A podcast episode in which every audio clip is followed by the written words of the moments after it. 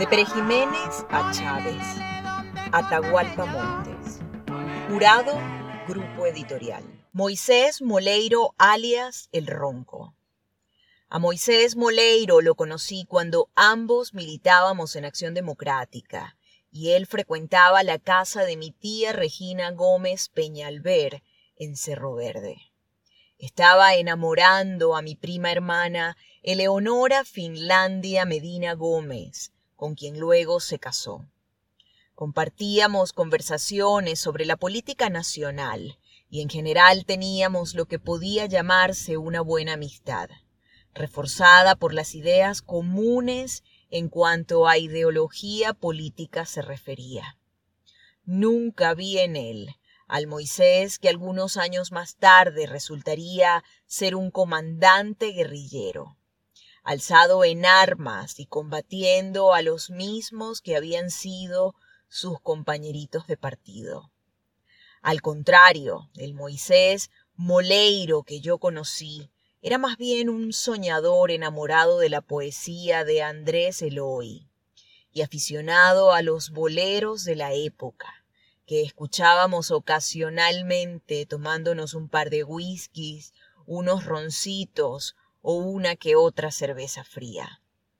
Las referencias que tengo de su paso por las montañas lo señalan como un hombre valiente en el combate y con profundas convicciones comunistas, capaz de planificar una emboscada y llevarla hasta sus últimas consecuencias. También lo señalan como poco efectivo en cuanto a caminatas se refiere, y además demasiado amante de los tragos, lo que en su condición de combatiente era un hándicap importante. En realidad, y para llamar las cosas por su nombre, Moleiro era un alcohólico que necesitaba tomar licor, lo cual hacía con regularidad de adicto. Fue un admirador de primera línea de la Revolución cubana y de su arquitecto Fidel Castro, con quien tuvo un acercamiento personal en algunas de sus visitas a La Habana. Antes de incorporarse a las guerrillas rurales, participó activamente en las urbanas y por lo menos a nivel policial se le relacionó con varios atentados terroristas llevados a cabo en Caracas. Moleiro fue capturado en la parroquia San José en agosto de 1969.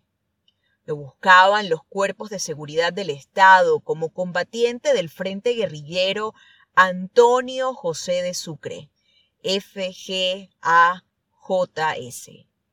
y como comandante de las guerrillas en el bachiller.